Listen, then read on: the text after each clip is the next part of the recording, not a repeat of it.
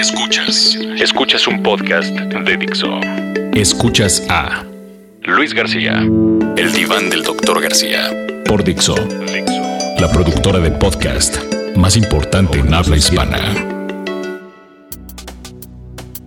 Peladas, pelafustanes, ¿cómo les va? Gusto saludarles después de un par de semanas eh, de vacaciones. Estamos de regreso otra vez aquí en el eh, podcast. Eh, de Dixo estuvieron eh, hinchando las pelotas eh, de más, lo tengo que decir públicamente, porque aparte, bueno, este es un sitio de, frecuente protesta contra mis autoridades, en este caso el ridículo de Dani Sadia y por supuesto Verónica Hernández, la operadora, la macabra, la mano que mece la cuna, detrás del cerebro perverso del ridículo de Dani. Estuvieron jode y jode y jode que el podcast, que el podcast. Voy a pedir otra vez, insisto, aumento de sueldo, ya que parece ser que los otros figurines que tienen no están dando el ancho que ellos esperaban. Entonces, bueno, aquí estábamos otra vez. Eh, semana rock and rollescas en cuanto al fútbol mexicano y puntualmente de la selección nacional. Eh, a final de cuentas, eh, como dicen por ahí en mi pueblo, Don Beto ya tenemos eh, carretera. Ricardo Ferretti ha sido elegido de forma interina para encargarse de la, de la selección nacional, eh, una cuarteta de partidos, Trinidad y Tobago, eh, Argentina en Dallas, ese está bravísimo, ese es un gran juego. Por supuesto, el más importante, 10 de octubre contra el equipo de Estados Unidos para ver si México va o no va a la Copa Confederaciones, eh, que será en 2017, un año previo a la, a la Copa del Mundo allá en Rusia y cerraría ¿no? en Puebla entre otro partido molero, que sería contra el equipo de Panamá, allá en Puebla, 13 de septiembre. A final de cuentas, eh, decíamos, Ricardo Ferretti llega en un momento en donde la, la confusión reinaba, en donde las ideas eran muy escasas, en donde la ausencia de resoluciones eh, era grosera, ¿no? Apareció Ricardo, apareciste tú, mi queridísimo Tuca Ferretti, con esta seductora propuesta que fue imposible de rechazar. Los nuevos eh, jerarcas de la selección nacional, ya hay que decir, entre comillas, nuevos, porque bueno, ahí está Decio de María, ahí está Iñárritu, ahí también se queda Santiago Baños como director deportivo, que me pareció una buena decisión la de Santiago Baños como director deportivo, porque siempre en México pasa mucho y, y, y, me parece que puede aplicar a todas las empresas, no solo al fútbol mexicano o a la selección nacional. Cuando llega una nueva administración, parece que todo lo hecho en el pasado reciente sirve para un carajo, ¿no? En vez de ser lo suficientemente inteligente para tomar alguno de los aprendizajes, algunas de las cosas buenas que se hicieron en el pasado y aplicarlos en esta nueva administración. No, parece ser que tenemos todos una necesidad estúpida y absurda de, de demostrar que, que los nuevos son mejores que los pasados y entonces automáticamente cortamos con el pasado. Bueno, aquí la, gente de la, de la Selección Nacional y de la Federación Mexicana pensó que Santiago Baños, que fue parte del cuerpo técnico de Miguel Herrera, podría aportar cosas interesantes. Insisto, me pareció una decisión muy sensata. Entonces decíamos, estos como que nuevos eh, eh, jerarcas eh, de, la Federación Mexicana y de las selecciones nacionales, insisto, nuevos entre comillas, porque nada más se movieron. Guillermo Cantú regresó, auspiciado por su compadre Decio de de, de María, eh, bueno, a final de cuentas no sabían qué hacer y, y, de pronto decíamos, Ricardo Ferretti surgió de la nada, sorprendiendo como siempre, un paso por delante de los demás como siempre acostumbra y les indicó el camino a transitar. Pero lo más importante que les dijo Ricardo Ferretti a los jerarcas de la federación es cómo y cuándo debían transitarlo. Ricardo Ferretti, mi tuca, te hablo de tú, mi hermano, pues, somos como hermanos de, de, sangre, como tal, aunque tú eres brasileño, aunque bueno, ya mexicano, por supuesto. Eh, siempre has sido un, eh, fuiste y eres un severo crítico de muchas de las decisiones que, que se toman en las entrañas de la Federación Mexicana y de la Comisión de Selecciones Nacionales. Inclusive el bautizo este asqueroso de los partidos moleros, te lo debemos a ti, ¿no? Pero también me parece que, que Ricardo entiendes y entiendo eh, Ricardo entiende que es parte de, este embrollado circo. ¿no? O Ricardo Ferretti se da cuenta puntualmente que él es parte de este circo, aunque él está en contra de muchos de los números que se dan dentro del circo, eh, él se da cuenta que, que, es partícipe y entonces que su participación directa o indirecta es esencial para poder sobrevivir o para poder pasar esta tempestad que ya se alargó mucho. Decíamos, pasaron cuatro semanas y no se tomaban determinaciones. Entonces el Tuca se da cuenta de, de esa situación y, y les propone una solución. ¿no? A fin de cuentas tampoco voy a descubrir nada al señalar que, que los actuales dignatarios de la, de la selección nacional no estaban convencidos eh, de poner al frente de forma definitiva a Ricardo Ferretti, así, así como tampoco estaban convencidos de hacerlo con Ricardo Lavolpe. Eh, entonces, es por ello que cuando el Tuca les propone, no, no les propone, sencillamente le, señala el, el, plan a seguir, ¿no? les dice el, plan para salir de, de este aquelarre, ¿no? de esta noche de brujas, es el siguiente. Y entonces eh, los jerarcas eh, se vieron en la obligación de darle el trono. ¿no? Cuando el Tuca les dice, dame cuatro partidos, yo dirijo los cuatro partidos, no dirijo nada más que cuatro partidos y te doy ¿no?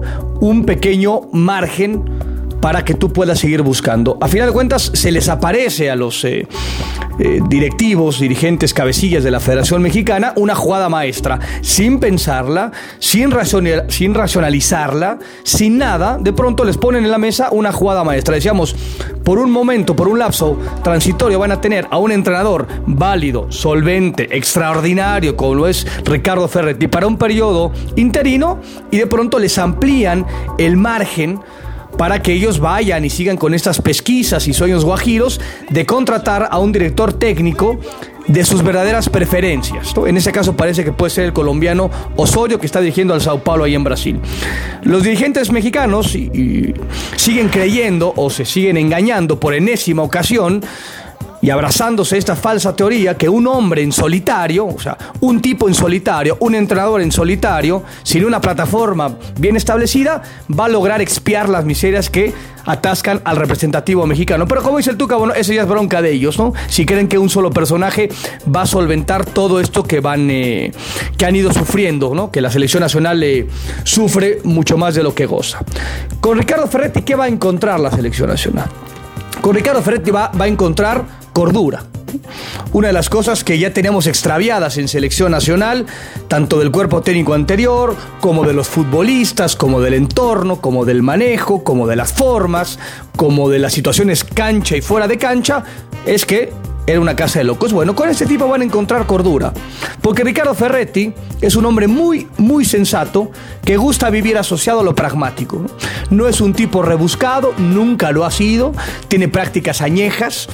Eh, una de las más, eh, no sé si primarias, pero que lo define, es cuando su equipo gana, él nunca habla. ¿Por qué? Porque los que tienen que hablar son los futbolistas. Es decir, cuando el equipo gana, su equipo, el que sea, le dice al jugador, tú eres el responsable del triunfo. Cuando el equipo pierde, el que habla es el Tuca Ferretti. El mensaje es, yo soy el penitente responsable de que este fin de semana perdimos. Es una práctica añeja, puede ser burda, pero, no, pero nadie la aplica, ¿no? La aplica el Tuca Ferretti. Insistir es, cuando ganas tu jugador eres el importante, porque así es como tal, así es la esencia, aunque hoy estamos totalmente extraviados, hoy parece que los presidentes y los dirigentes y los entrenadores son los, los magos y los futbolistas son los que no sirven para nada, son los complementos, cuando es totalmente al revés. Bueno, ese es, ese es el Tuca Ferretti, ¿no? y, está clarísimo que es un hombre que vive muy pegado a la cercanía, perdón, muy cercano a la sencillez. ¿no? Y entonces eso automáticamente le va, le, va, le va brindar salud, aunque sea de forma momentánea, ¿no? muy escaso, a la selección nacional. Otro de los puntos medulares que tiene Ricardo Ferretti como entrenador nacional, o como entrenador, perdón, eh, eh, de clubes y demás cuestiones, es sumamente respetuoso de las jerarquías. Pero como es sumamente respetuoso de las jerarquías, a él le gusta y exige que los sabios, ¿no? los que tienen más sabiduría, se hagan responsables. O sea, es estos cotos de poder que existen hoy en la selección nacional de mandos medianos, no van a existir con Ricardo Ferretti, aunque es, insisto, un lapso muy, muy pequeño, porque el tipo está totalmente convencido que el que más conoce, que el que más sabe, que el que más prosapia tiene y jerarquía es el que mayor obligación tiene para conducir los grupos. Ese es otra vez otro de los puntos, digamos, añejos de Ricardo Ferretti. El dogma del Tuca descansa en el equilibrio. El tipo normalmente piensa en el equilibrio y la historia nos ha dejado muy claro que sobre este mandamiento ha fincado su grandísimo éxito y legado.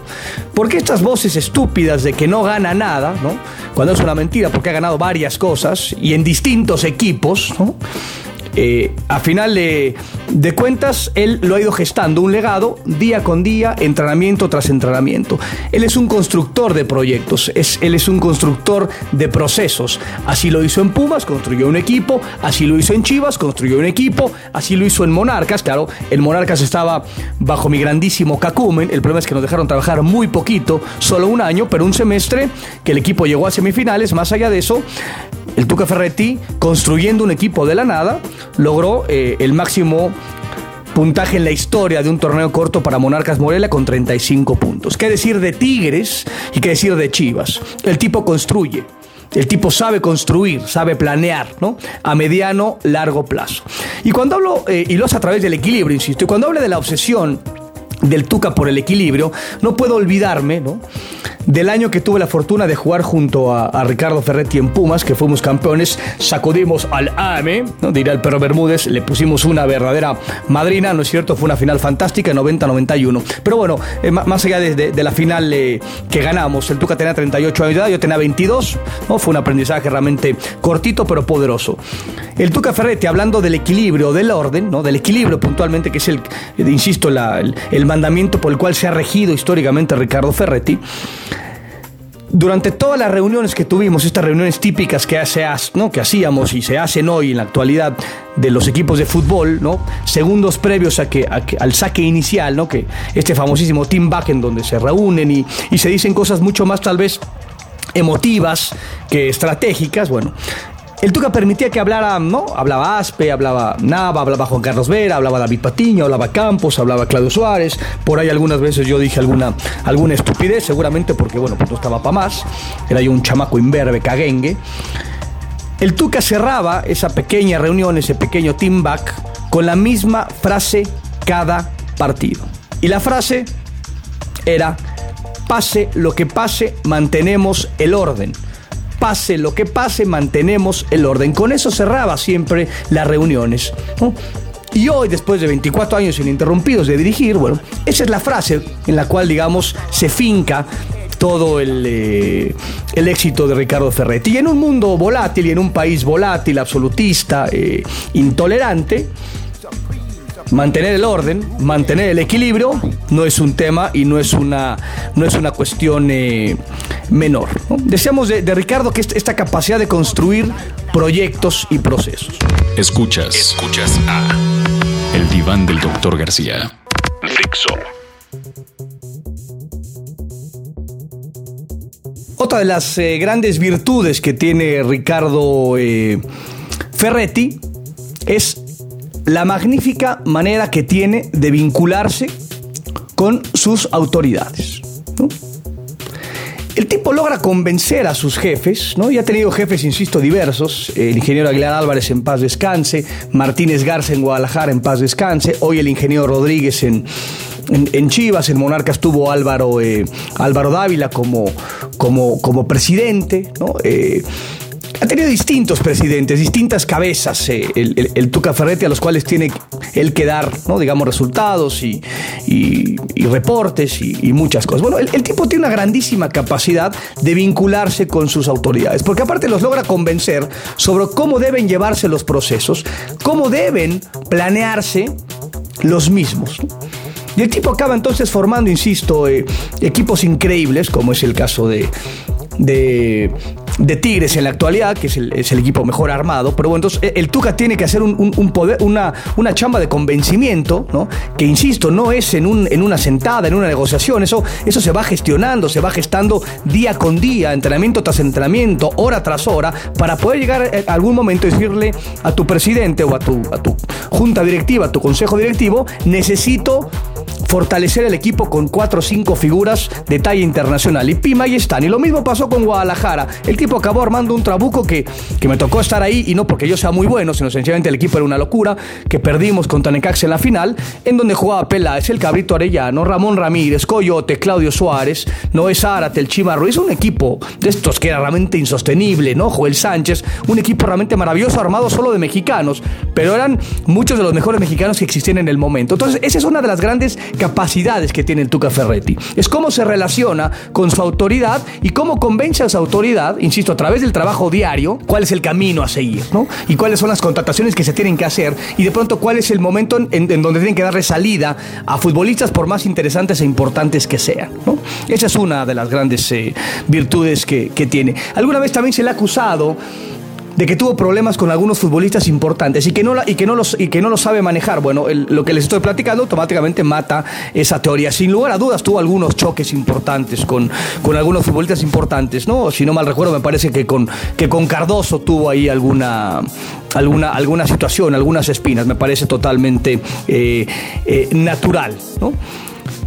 Pero, históricamente, este hombre tiene la inteligencia para relacionarse con las, con las figuras más importantes de cada uno de sus planteles. De forma muy perspicaz, Este tipo, Ricardo, le otorga la estafeta de Adalid, ¿no? Intentando en una clara y fehaciente demostración de que necesita tipos adentro del campo que sean una extensión de él, ¿no? Pero esta distinción no se la regala cualquiera. El tipo elige con mucho tiento, con mucha sabiduría, con, con mucha inteligencia y con mucha paciencia quién debe y quién no puede ejercer tan delicada labor. Y el tipo ha tenido adentro del campo comandantes en jefe realmente extraordinarios, que son, insisto, una extensión de la forma que tiene de pensar y de entender el juego. Y siempre son, si uno revisa la historia, futbolistas muy importantes. Otra vez esto de que no es capaz de relacionarse con figuras maravillosas es totalmente una mentira. Pero antes de seguir, y más allá de que me criticaron porque puse música alguna vez de Arjona, bueno, voy a volver a poner música en este podcast. Porque de pronto la música que me pone ahí, el ridículo de Dani Sadia, no me está convenciendo y tampoco la ridícula de Verónica Hernández. Así que bueno, voy a poner esta fantástica eh, canción, I Lived, para los que no entienden muy bien el, inglés, es yo viví como tal de One Republic. Solo un pequeño, un pequeño este, toquecito. Rises, you built a wall. Open the crowd screams out, you're screaming your name. Hope if everybody runs, you choose to stay. Hope that you fall in love and it hurts so bad.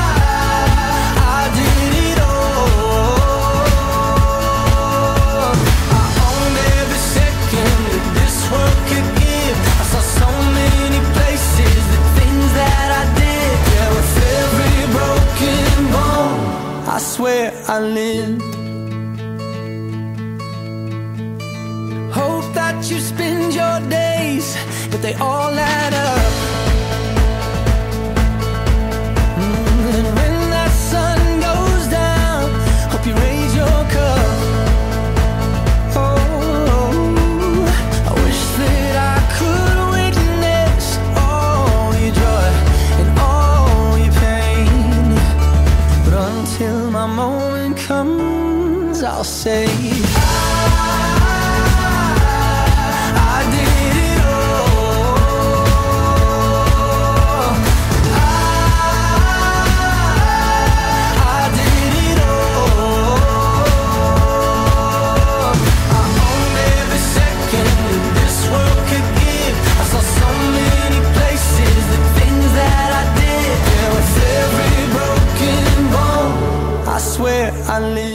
Escuchas a El Diván del Doctor García.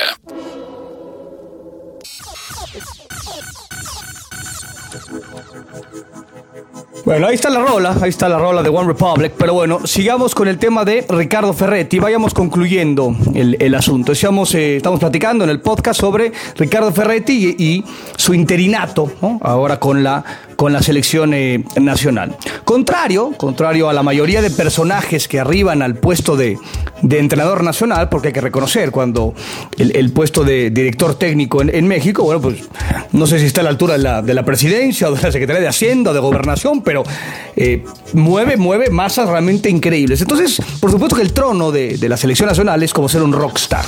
Pero contrario, insisto, a la mayoría de personajes que llegan a ese sitio y en donde se marean de forma interesante, el Tuca les ha dejado muy claro a la selección que las cosas van a ser cuando, cómo y a la hora que él quiera. Cuando pueda más o menos, ¿no? Tanto así que, bueno, la conferencia de prensa de presentación, donde lo presentaron a Ricardo Ferretti como entrenador de la selección nacional, fue porque aprovecharon de que Tigres hacía una escala en el Distrito Federal y iba a jugar a Costa Rica. Y dijeron, bueno, el Tuque está en, está en México, está ahí en, este, en escala, bueno, ahí vamos a hacer la presentación. Entonces, el, el Tuque, insisto, les está diciendo cómo, cuándo y a qué hora se va a manejar este tipo de, de situaciones. Como, como, como Ricardo les está tendiendo la mano, no les ha permitido ni les va a permitir que lo mangonen. Esto es un aspecto sumamente complicado de entender para los jefes, ¿no? Que a través de la investidura de, presidentes o de cabecillas creen, ¿no? Que se vale hacerlo. Más allá del desconocimiento del juego, sencillamente es como En mi tarjeta de presentación dice presidente, o dice eh, jefe, o dice dueño, o dice lo que usted me diga, automáticamente tengo posibilidades, más estoy, estoy en la obligación de mangonear al que se encuentra abajo de mí, que es un entrenador. Bueno, no, el Tuca no lo va a permitir en ningún sentido. A final de cuentas, a mí, ¿no? En lo particular, me da muchísimo, pero muchísimo gusto que Ricardo Ferretti llegue a la selección eh, mexicana. Para mí, sin lugar a dudas, es uno de los mejores entrenadores que tiene y ha tenido la historia de nuestro país. Yo tuve la fortuna de jugar con el Tuca en 90-91. Después él me dirigió al otro año porque el equipo fuimos campeones y él se vuelve entrenador. Yo lo tuve en, sus pininos, en sus primeras eh, escarceos como entrenador. Luego nos volvimos a juntar en Guadalajara donde él me volvió a dirigir y nos volvimos a juntar, mentira, antes de eso nos juntamos en la selección nacional porque él fue auxiliar de la selección nacional de, aquella, de aquel Mundial 94. No estaba en la banca, pero era parte del cuerpo técnico. Nos volvimos a reunir en Guadalajara, él otra vez como entrenador y luego nos nuestra última relación laboral fue en Monarcas por ahí de 2005 cuando yo era director deportivo y él, y él fue mi, mi, eh, entrenador, ¿no? Así fue, fue elegido como tal. Entonces eh, mi relación con él eh, ha pasado por, por, varios, por varios sitios y estoy totalmente convencido, insisto, que es de lo mejor que existe en la actualidad y en la historia contemporánea como, como entrenador, ¿no? ¿no? hay ni duda, ni duda alguna. Pero me gusta mucho más que Ricardo Ferretti haya llegado dando prioridad a sus intereses y estableciendo sus condiciones. Es lo que más gusto eh, me da, ¿no? Un, un, tipo malquerido, un tipo este, eh, apestado, que, que, de pronto este, no, le caiga bien a, nadie porque es políticamente incorrecto, porque dice lo que piensa, porque va de frente, porque es íntegro, ¿no? Porque es un tipo incómodo. El tipo dice, yo llego a la selección nacional cuando yo quiero, yo te lo propongo y vienes y, y aparte voy a llegar con mis condiciones. Eso lo celebro. Lo celebro de forma realmente es más casi casi me estoy encuerando. Y si ustedes vieran lo que ando con lo que cuento, bueno, pues harían igual la misma fiesta que yo. Pero a final de cuentas, si los transitorios regentes que hoy va a tener el Tuca son inteligentes, van a aprender de la cortita pero profunda lección que este brasileño mal encarado, bigotón, le va a dar a propios y extraños durante este tímido periodo. Que estamos hablando, no sé, un par de meses, tres meses, cuatro partidos. La lección que este tipo va a dejar, ojalá sean lo suficientemente inteligentes para absorberla. Y no digo si gana 7-0 o no, el resultado es lo menos importante como tal, aunque algunos se están colgando ¿no? de las lámparas por el asunto de la Confederación y el partido contra Estados Unidos. Para mí el aprendizaje es mucho más profundo de cómo, de cómo se maneja una institución, una entidad, ¿no? Estas, eh, estas reglas establecidas muy cercanas, insisto, a la, a la, a la sensatez. Ricardo Ferretti lleva consigo a su gente, a su equipo, ¿no? un grupo de hombres probos, íntegros y juiciosos. Miguel Mejía Barón, Hugo Hernández y Guillermo Horta, que esta tercia solamente maximiza los conocimientos que tiene Ricardo Ferretti. Este, son, un, son un ejemplar grupo eh, multidisciplinario que no siempre está de acuerdo. ¿no? pero que en la, en, la frecuente, permanente, en el frecuente y permanente debate de las ideas que tienen estos, estos tipos, permanentemente están debatiendo las ideas eh, y las opiniones y demás cuestiones, siempre encuentran soluciones en favor del colectivo. ¿no? Más allá de las distintas opiniones, la grandísima virtud que tiene este grupo de trabajo es que siempre encuentran soluciones en beneficio del colectivo. Que no es, insisto, no es un tema menor. Y por último, ya para terminar, me estoy alargando muchísimo, carajo. Por otro lado, no puedo contener este sentimiento de duda y de, y de inquietud sobre el que solamente el Tuca Ferretti esté al frente de la selección nacional por cuatro partidos. Porque pronto algunas voces han dicho, si gana se queda. yo hoy les firmo, Ricardo Ferretti es un tipo de palabra, él dijo cuatro partidos y me largo, van a ser cuatro partidos y me largo. A mí me queda esta duda y esta ansiedad, esta inquietud sobre ese periodo tan corto, porque estoy totalmente cierto y he creído fehacientemente, y no en esta época, sino en épocas pasadas, que la selección nacional, si tuviera al frente a Ricardo Ferretti con este grupo multidisciplinario de trabajo, estoy totalmente cierto y no tengo una maldita duda que se modificaría la triste tendencia histórica de la selección nacional. Y con esto, con esta frase poderosísima, he terminado. Adeu. Besos, abrazos y arrimones, desgraciados. Estoy de vuelta, que se cuiden todos y todas. Dixo presentó Luis García, el diván del doctor García.